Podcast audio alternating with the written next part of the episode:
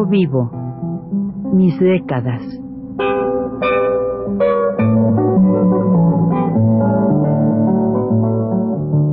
Juan de la Cabada, mediante esta serie de programas radiofónicos, narra los momentos más intensos de su existencia como escritor, trotamundos, militante de la condición humana, todo lo cual es ya patrimonio de nuestra mejor literatura.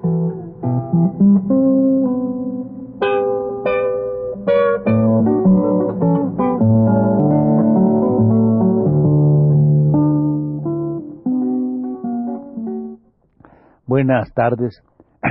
En el programa anterior contábamos algo acerca de la vida del poeta muy querido para mí y un gran poeta, Manuel Alto Laguirre.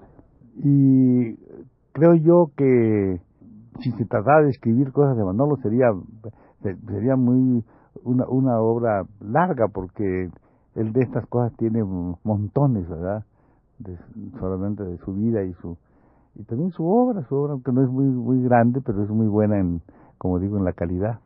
Entonces, pues, decíamos nosotros que Manolo, un día, que iba a pagar a los obreros, tenía en la bolsa una cantidad de dinero para los obreros, unos 500 dólares, que era creo más o menos, un poco más tal vez.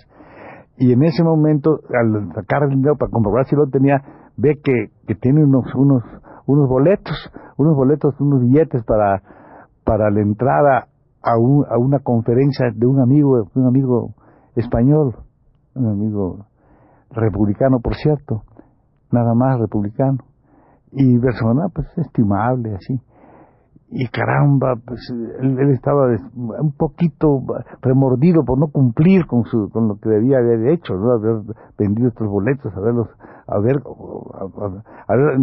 hablado con los compañeros que se los dieron para devolverlos o algo. Y se fue para allá, ¿verdad? Y entró y vio que había poca gente.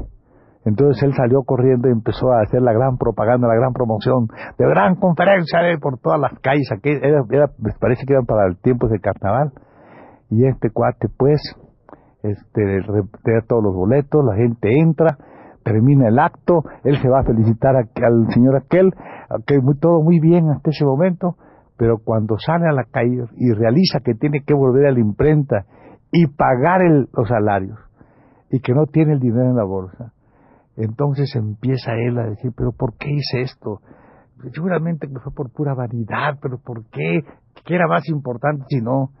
Los trabajadores que han estado todas las, estarán esperando para sus familias el dinero de esta semana de la raya, pero ¿qué es esto?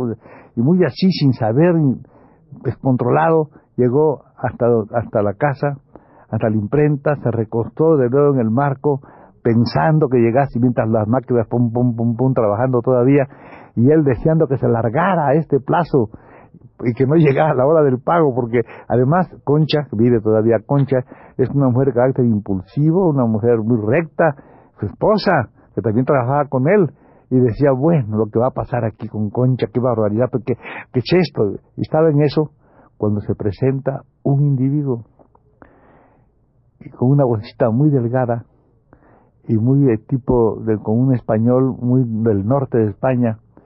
Y dice, buenas tardes, tengo el honor de hablar con el poeta Manuel Alto Laguirre. Dice, sí señor, sí, yo, yo soy Manuel Alto Laguirre. Dice, un poco disgustado así. Él le dice, pues, mire, es que, bueno, traía, el señor traía uno, uno, un, un rollo de papel de estraza, así en la mano, ¿no? Le dice, pues mira, es que yo, pues, viste, he escrito unas cositas, unas cosillas, y quiero, quiero este, ver si, si, se publican, ¿no? Entonces Manolo piensa, dice, pero hombre, piensa, claro, ¿no? Pero ¿qué es esto? Aparte de que tengo este problema de pagar a los trabajadores, voy a tener que hacer este, estas cosas. Pues, ¿qué, ¿qué, suerte tengo yo hoy, terrible.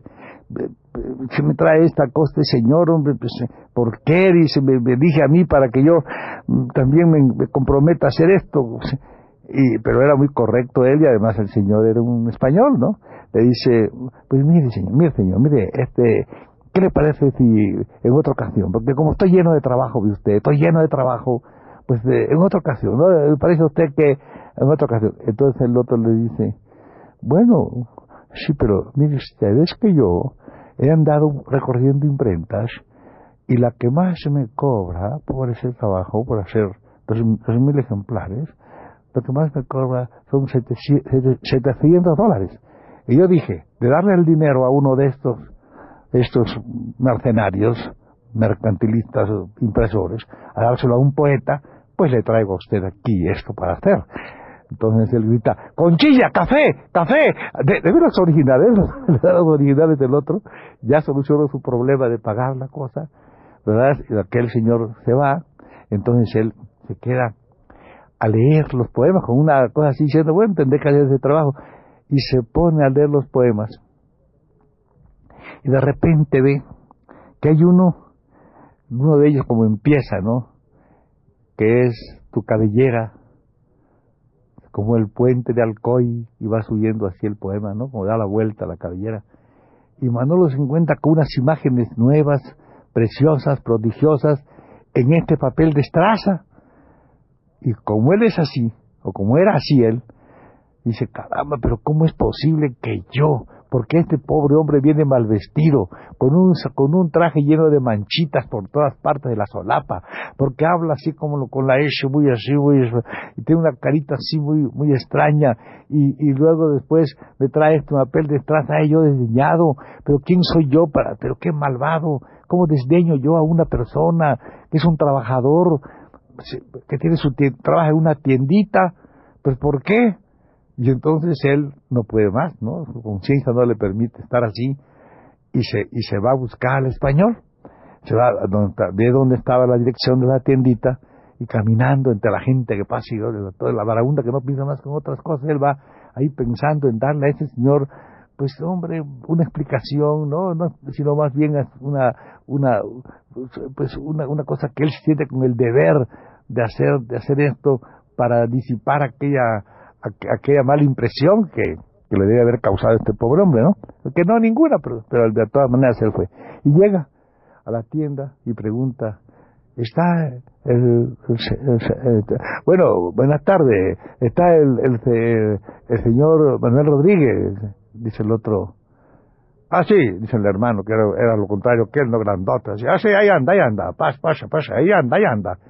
Y se va Manuel y se mete a la trastienda en la tienda hay un cuartito chiquito donde hay una, una camita de esas de una sola persona que llaman colombina, una cama simple, sencilla, una colombina. Dice, este viene, pero, oh, ha venido usted a verme, ¿qué, qué se ofrece? Dice, creyendo que era cosa naturalmente de más dinero o algo así. ¿Qué, ¿Qué se ofrece? No, nada, nada. Le dice, mire, yo vengo aquí nada más a felicitarlo. En primer lugar, a felicitarlo. Me parece la obra muy buena. De veras, de veras, me gusta mucho, sí. La voy a hacer con mucho gusto y si puede, yo también puedo participar en la distribución. No, por la distribución no se preocupe. Por aquí vienen muchas muchachas, muchas, muchas, muchas criadas españolas, no, claro, gallegas, ¿no? Vienen aquí y les vendemos el librito a peso. Dice, a peso, pues se venden los libritos. Dice, bueno, pues, a peso a dólar, ¿no?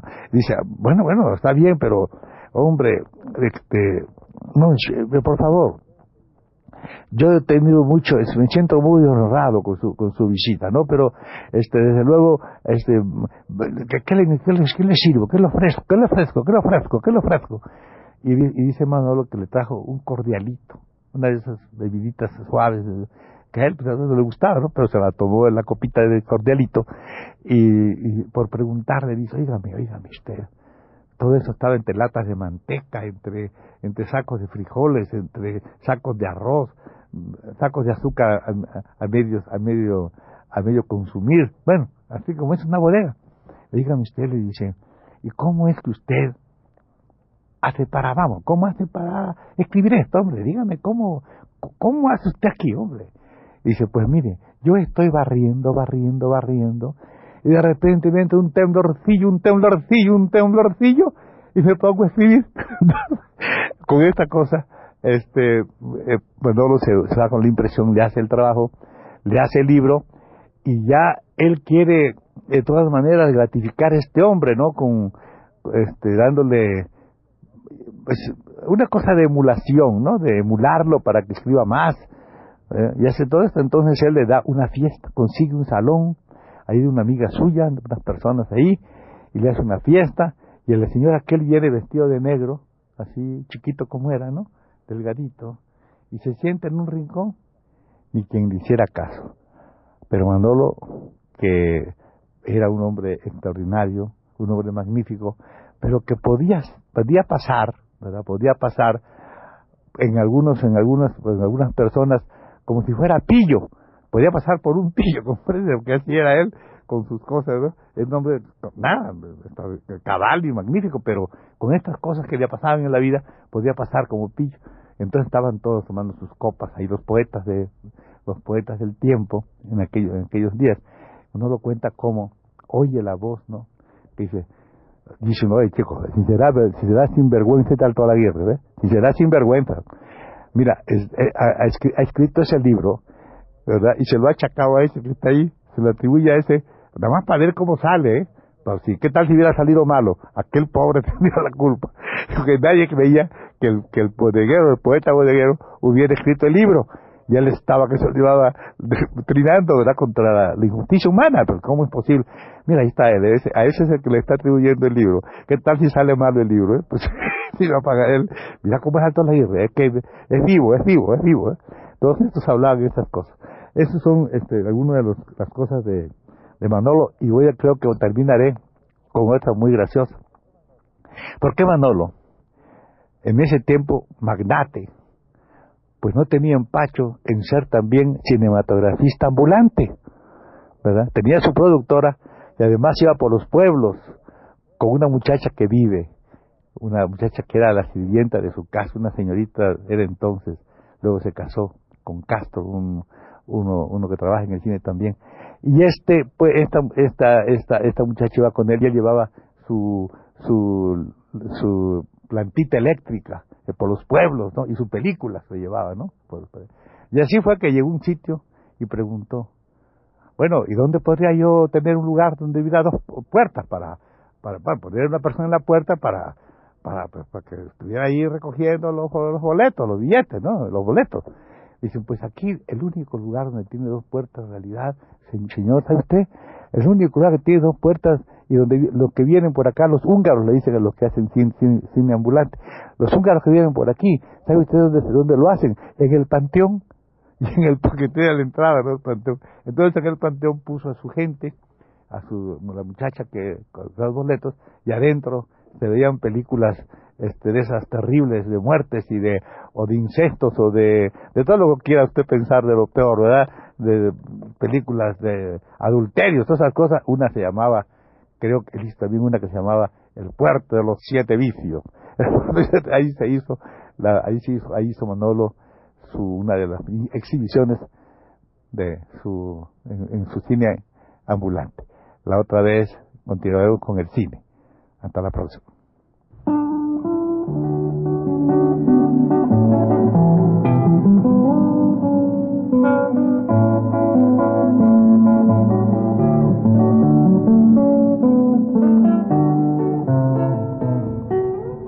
Recuento vivo. Mis décadas.